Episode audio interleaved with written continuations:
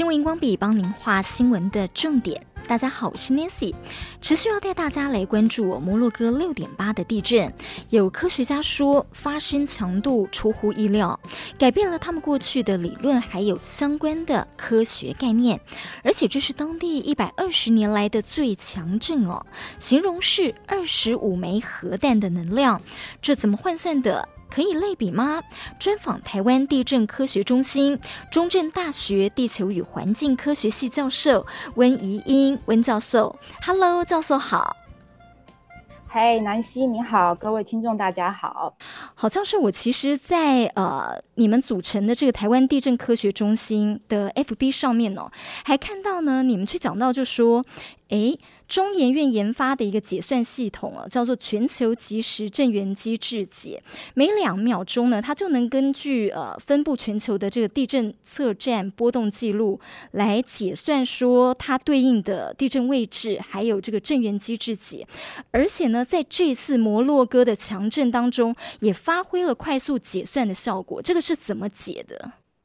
呃，基本上它就是根据呃我们的地震波形传进来之后呢，然后它会先去做一个资料库。那这个资料库里面呢，它就会储存非常大量的呃一些地震的一些解，就是那它就开始去做一个反算的一个动作。如果反算出来，它得到一个最好的拟合程度的时候呢，它就可以得到说这个最佳的解是什么。那这个因为资料库其实非常庞大，尤其它要计算的是全球的一个状况，所以它就是呃需要非常好的一些电脑设备。那基本上这个是在中研院的呃李宪忠研究员他所去呃开发出来的一个部分。这个其实目前来讲，它还算是在呃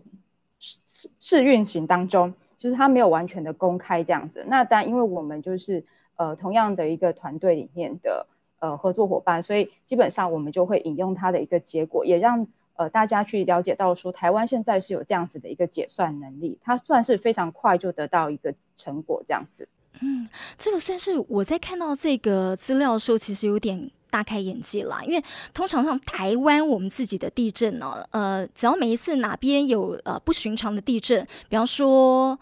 呃，比方说好了，就花莲来讲哦，之前听过地震测报中心是讲说呢，花莲每年有上百个规模三或四的地震，其实不算稀奇，是很正常的。那这个时候呢，记者就会去。访问地地震测报中心嘛，哈，了解一下，哎，这是怎么样做？但是你们这个解算系统是全球，哎，全球的即时震源机制解，我们怎么样可以拿到全球的资料？怎么样可以即时有这样全球资料？嗯、其实这个是世界网的一个呃，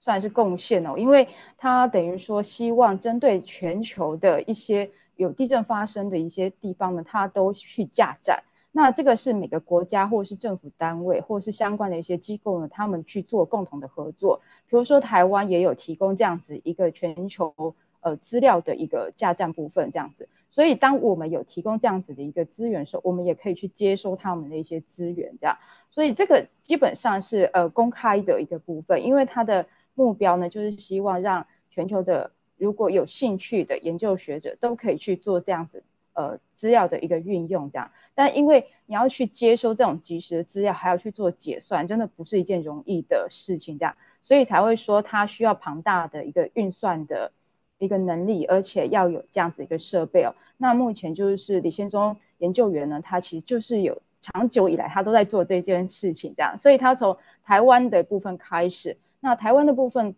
的呃一些解算，它其事实上已经做得非常非常的好，所以基本上只要每次台湾自己的地震的时候呢，它的呃解算结果非常快就可以出来。那当然台湾的呃部分，它已经算是很稳定的可以获得一个结果的时候呢，它的呃目标就放得更远大一点，所以它就开始去进行这个全球的呃震源机制的一个解算哦。所以目前来讲，它其实算是进行的很不错这样子。那想请教说，您刚才讲到，就是说这个结算系统，呃，其实就是去了解说，哦、呃，它的正央位置，然后呢，它是呃这个浅层还是深层地震，这等等的资料吗？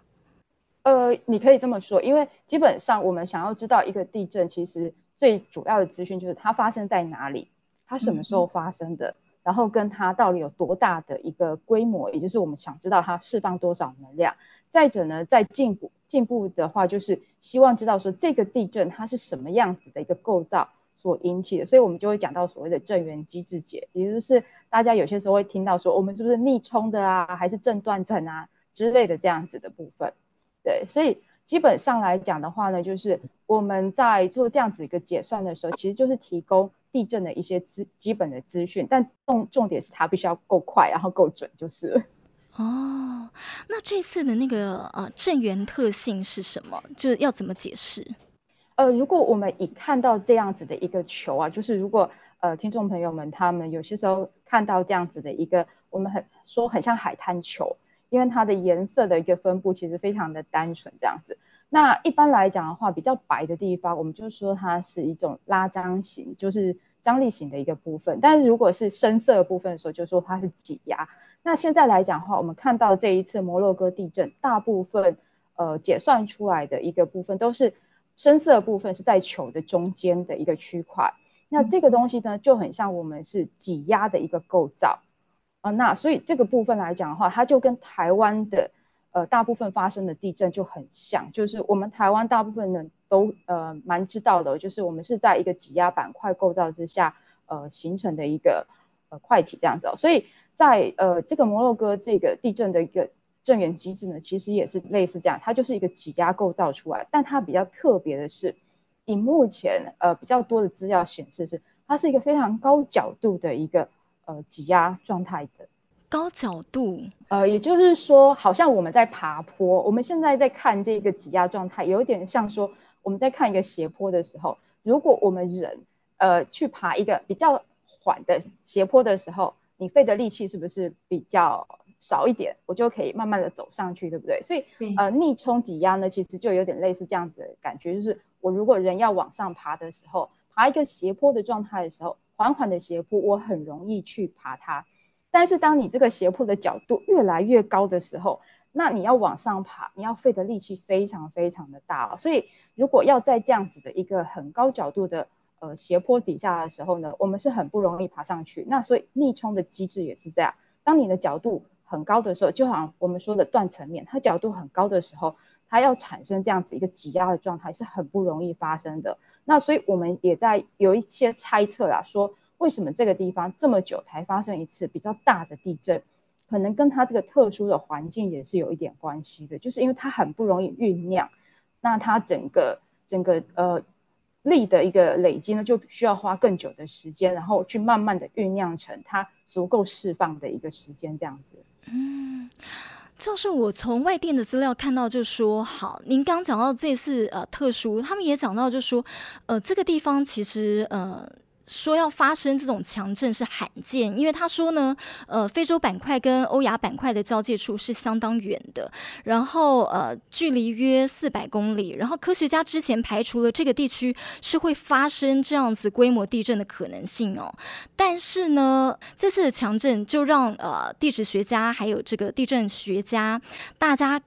因为出乎意料啦，开始呢呃对这个地方的呃预判是不一样，改变了他们。过去的一些观点，应该说每一个学者都有他自己的一些判断。那事实上呢，呃，虽然他远离了所谓这个板块的一个交界面，但是没有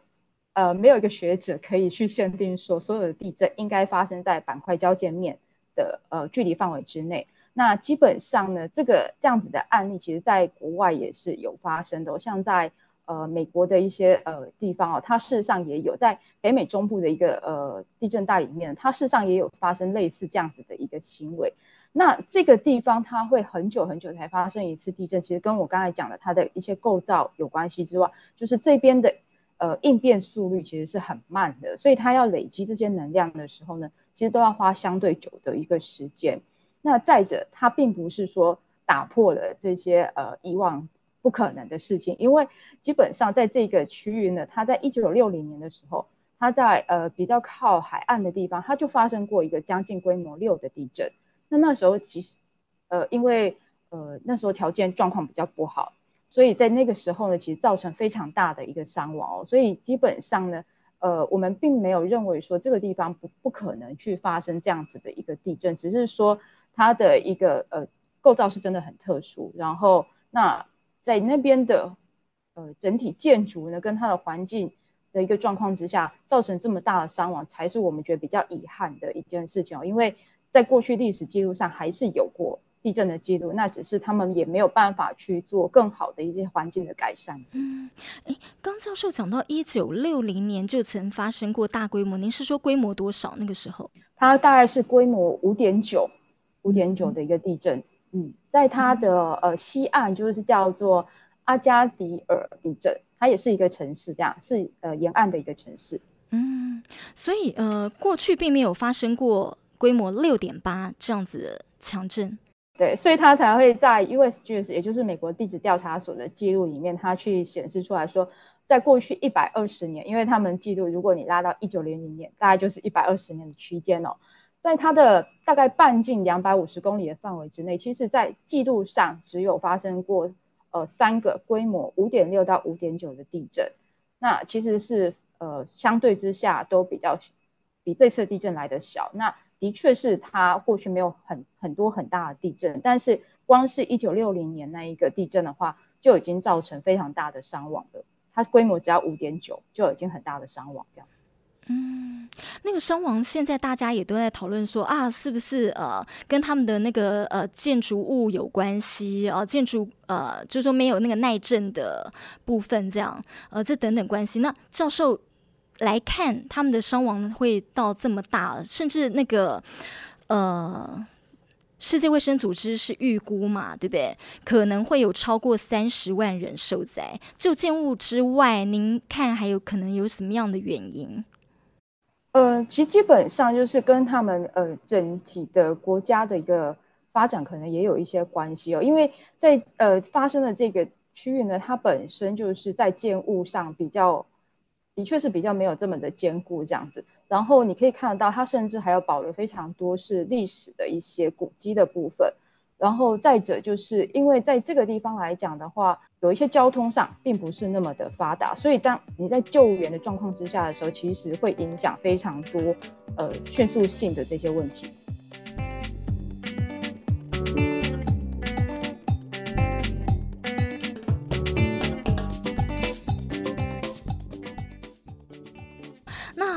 这次还有形容到说，就像是二十五枚的核弹啦。那这个二十五枚，其实大家很难去呃具体的去了解哦。二十五枚核弹到底威力是有多大？呃，因为其实在过去来讲的话呢，呃，民众对于地震的这种呃就是感受度，其实并没有那么直觉性哦。所以呢，呃，有一些有一些学者他就开始想说，用一些大家可能比较容易。感受或理解的一些用语或是一些名词来去做一些替代，那大家感受到最大大概就是一些所谓的炸弹的一些能量。那因为过去来讲的话，我们在做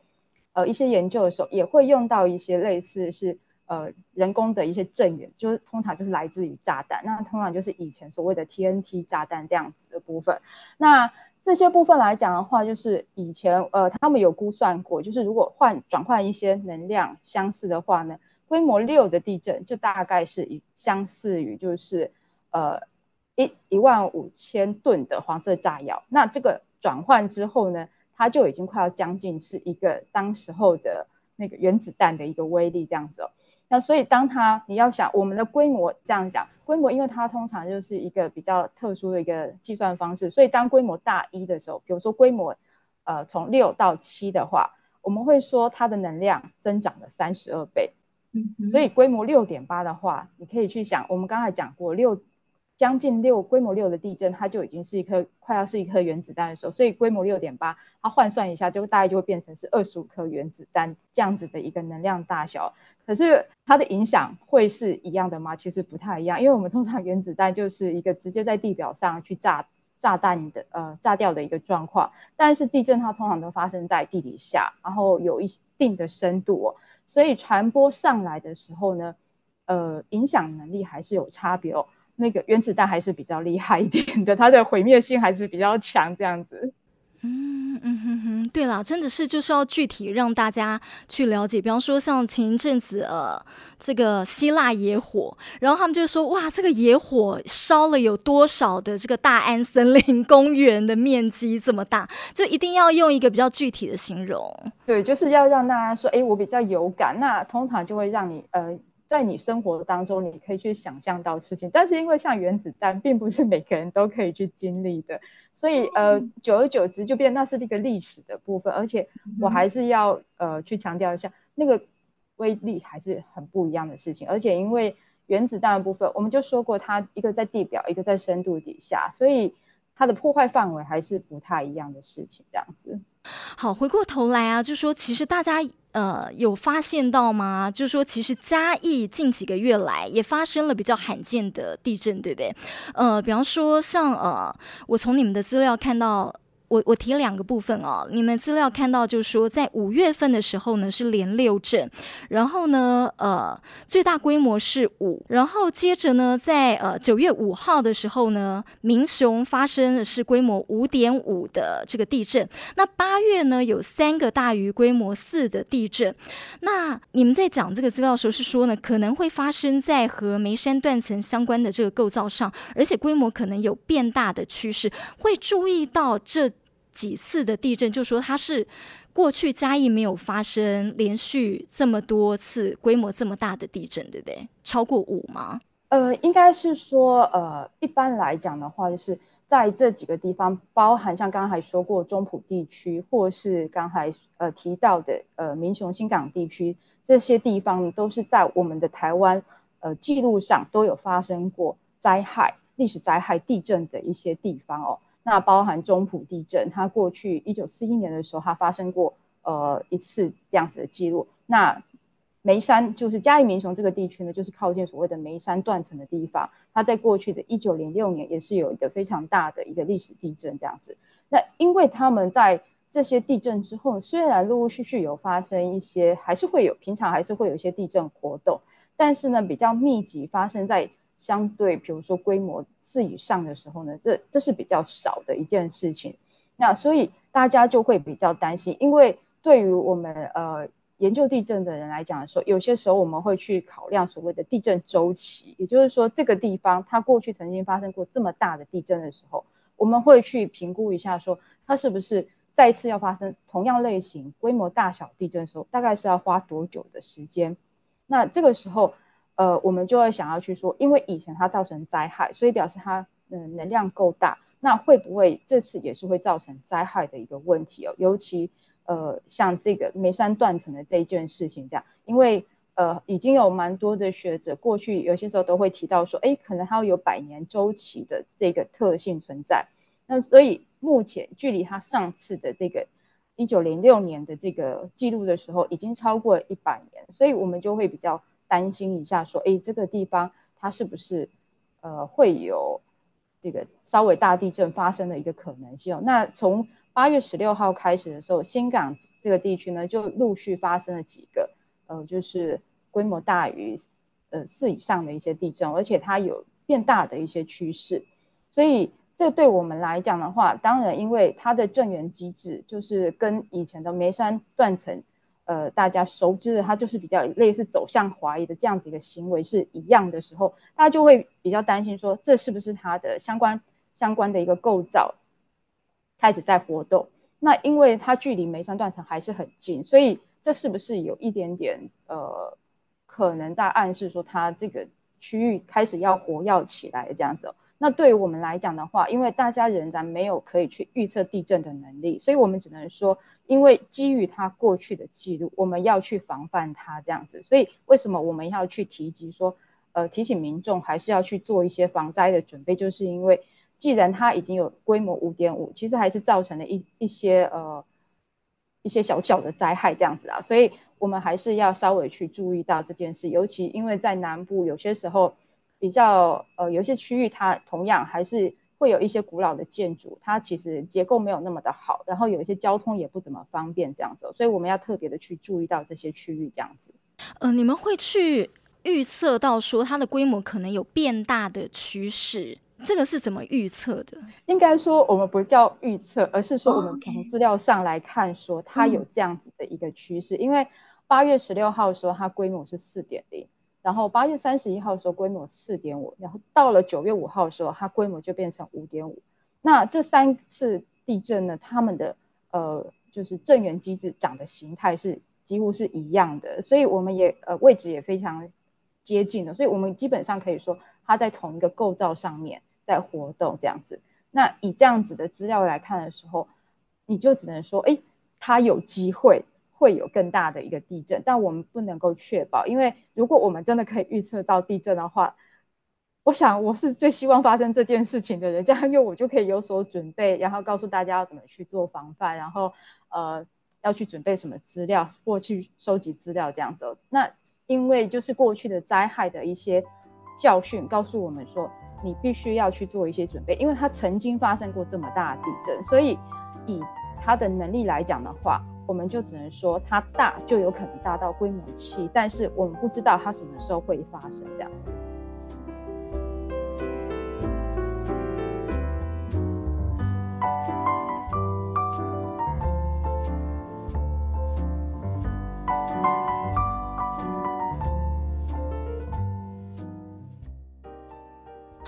教授也有提到，就是说哈，在最近期的，比方说一九九八年的这个呃瑞里地震，然后还有这个一九九九年的嘉义地震，历史上这些地方都是发生过灾害的地震。您还记得，或者是您搜寻这些资料，当时那个灾害多严重吗？呃，像九八年的这个瑞里地震的话，它就比较靠山区这样子。所以那时候其实是呃有一些地方它是有土石的崩落，然后有一些民宅的一些受损这样子。那这个所谓的九九年的这两个嘉义地震的话，其实它时间点比较特别，因为那个同一年度的时候早一个月就是所谓的集集地震发生，所以那个时候台湾是有非常多的地方都受到了影响。那包含呃嘉义地区本来就已经有一些灾害呃发生了。那结果一个月之后的时候，又发生连续发生了这两个规模六或六点呃六点多的地震，这样，所以那时候呃有蛮多建物都受到损害，包含我们西上呃那时候有一些老师他们的家里其实都有建物的破坏，这样。对哈、哦，一九九九年您讲到的几级地震就是九二一大地震，是。然后这个九二一大地震跟我们这次嘉义地区的这个。啊、呃，梅山断层或者是呃其他断层是有关系的吗？不是同一个系统上，对，但是呢，刚好集集地震最后的破裂地方其实就停在眉山断层的这个呃算是交界处上面，这样，所以你可以说，也许是受到集集地震的一些影响，所以它把一些应力就是传播到了眉山断层这附近的一些构造上面，然后造成了后面一个月的时候这个嘉义地震的发生。那这个这个其实是我们呃目前有一些系上老师，他们还蛮想去重新研究，因为那时候其实地震发生之后，虽然后面一个月有嘉义地震发生，但是大家的注意几乎都集中在集集地震，所以后面反而嘉义地震比较少人去呃研究它到底为什么发生这样子。但今年就近几个月，嘉义又连续发生了超过规模四的地震，所以的确。真的很需要再去深入去做一些研究，对不对？对对，所以对我们来讲的话，因为因为我们呃系其实就是位处于民雄这个地区嘛，所以基本上我们有呃不能避免的责任，应该要去理解这一件事情。这样，所以呃近期的话，我们系上的蛮多老师都在呃努力做这一块事情，包含他们八月份那个地震发生的时候，其实就已经开始去布站收集资料，其实就希望对这些构造。能够有更多的一些了解，因为它这个地区，呃，其实比较不好去收集资料，因为它是呃比较多是一个平原区嘛，所以它会有比较松软的一些土层。那在地震的资料收集上，其实相对没有那么的容易，就是。所以我们自己去布一些站的话，就是希望能够看到更清楚的一些构造的一个资讯，这样子。呃，所以您提到，就说嘉义地区有复杂的这个皱褶构造，还有三个活动断层系统哦，包括了梅梅山，然后九芎坑，还有触口这样。然后呢，呃，历史记录上也发生过几个灾害地震，就刚我们讲到的这个九二一大地震，一九九九年，然后还有一九九八年，所以这个区块呢，它是大地震发生的高潜势区域，呃，比较危险的地方嘛。高潜势区其实就有点类似我们在保险上面的时候就讲说，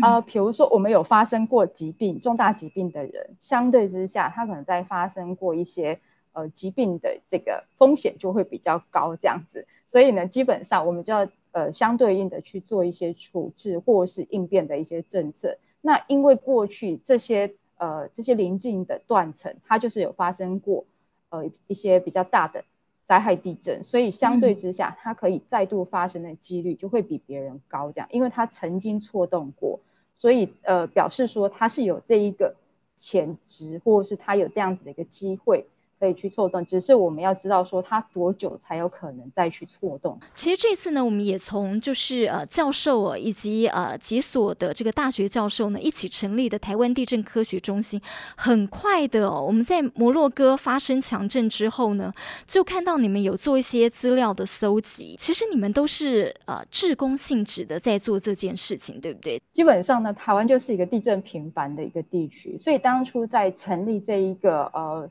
呃，台湾地震研究中心的时候呢，它基本上，呃，就是希望说大家呃可以去，除了我们是做研究的一个类型之外呢，还要再去把一些资讯比较科普的方式传达给我们的民众这样子。那当然一开始的时候，大家在做这件事情的时候呢，其实都是以台湾自己本身的地震为主，因为我们当当然大众想要知道就是跟我们自己生活息息相关的事情。但有些时候就是，呃，你会看到一些世界上其他发生的一些地震，也很值得你去吸取它的一些教训。不管它是什么样类型的地震，包含比如说像摩洛哥的地震，其实相对之下，它也没有比我们去年的台东，呃，就是池上地震来的大呀，对不对？规模上面来讲的话，但是你可以看到它的灾损明显的比我们大太多倍。这个中间的差异是什么？其实就是我们要去思考一件事情，所以。当我们可以去看到国外的一些经验的时候，也许就可以告诉我们说，诶，我们可以再去改善的方向还有什么？另外一点就是说，我们也希望让大家可以更知道说，不是只有台湾有地震，其他的国家也有一些地震的一个呃形态。那他们的形态又是什么？影响范围跟后面的救灾的一些状况各有什么样子的一些差异性？这样子，而且还有一点就是，我们可以跟世界做一些接轨，我觉得这也是很好一件事情的。那所以，呃，这些呃，我们算是服务性质，或刚才你说的志工性质的这一些呃研究员，或者是呃教授们，他们就真的是很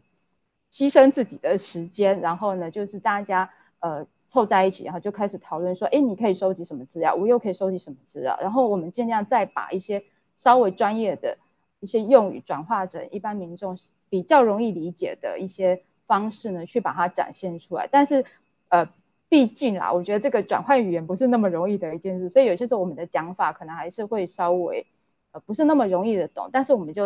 欢迎大家可以在看我们的这些呃报道的时候呢，可以提出来一些讨论。比如说你问了一个问题，我们就试图再去解释一下。那我们也就可以从这个经验当中去学习说，哦，如果要怎么样的去传达这样讯息，大家会比较容易理解这样子。哇，真的好感谢教授哦！因为我其实听到啦，就是你们幕后的一些呃辛苦跟应该不能说牺牲，是说贡献的地方。就因为这次摩洛哥呃发生强震的时候呢，啊刚好你们呃在搜集资料的时候是你们的休假时间，对不对？礼拜六、礼拜天，对，所以你们其实是马上放下了呃，比方说家里的一些事情。呃，应该说，其实那一天我算是在。结束工作的过程，要回回家的过程的时候，就知道了这个地震发生。嗯、那所以呢，我们就很快的先透过呃一些电脑共编的方式呢，然后就先把一些大概想要收集的资料类型就分享在一个网络上的时候，我们就开始大家分工合作。那也因为就真的是周末，因为我们那时候是已经是周六的下午这样子，所以我们大家真的是真的是把所有的事情先放下，因为这件事情它有它的一个急迫性的存在。那所以大家就是开始分工，然后可以可以去呃呃，就是当下有空的人，然后我们就陆续的去把一些资料凑齐，然后如果还有急的事情要去做，没关系，因为我们有给一个弹性的时间，我们也不是那么的苛刻，说，哎，大家你等一下就要把东西给呃生出来这样的，所以大家真的是就是呃互相配合，然后我们就是在彼此看，哎，你你编的一些东西，我是不是能够稍微去修饰一下，是不是有错字，然后谁可以帮我校正一下这样子，所以大家就是花了一些时间，然后。陆续的去做。那我自己的状况的话，就是因为我通常都是在周末要去买一些家里需要的用品这样子。那通，但是因为这次的地震，我工作又结束，我就直接上手，然后所以礼拜天就一整天都在家里。结果后来就是呃南部地区下大雨嘛，所以后来我也没办法出去这样子，所以就是一整天都是呃坐在电脑前面去做这件事情。不过但因为这件事。这个经验我们其实还蛮常、蛮常遇到，不晓为什么，就是有蛮多地震真的都在周末发生的这样子哦。呃，愿意来做这件事情的人，其实都就是很充满热忱的一些老师们。这其实每一次成果出来的时候，彼此都觉得说，哎，我们又做成了一件任务，然后就让这个这件事情就是呃传达讯息的那个程度呢又扩及出去了。我甚至后来在 FB 看到有一个。他可能是类似摩洛哥的一些进口商还是什么吧，他就写了一个感谢的话语，说什么谢感谢我们，就是也宣传了这一个地震的一些事情，让大家知道这件事情这样子，所以我觉得也还蛮特别，就是呃有人真的是注意到这些事情这样子，对，所以我觉得蛮好的。你们也辛苦了，谢谢教授。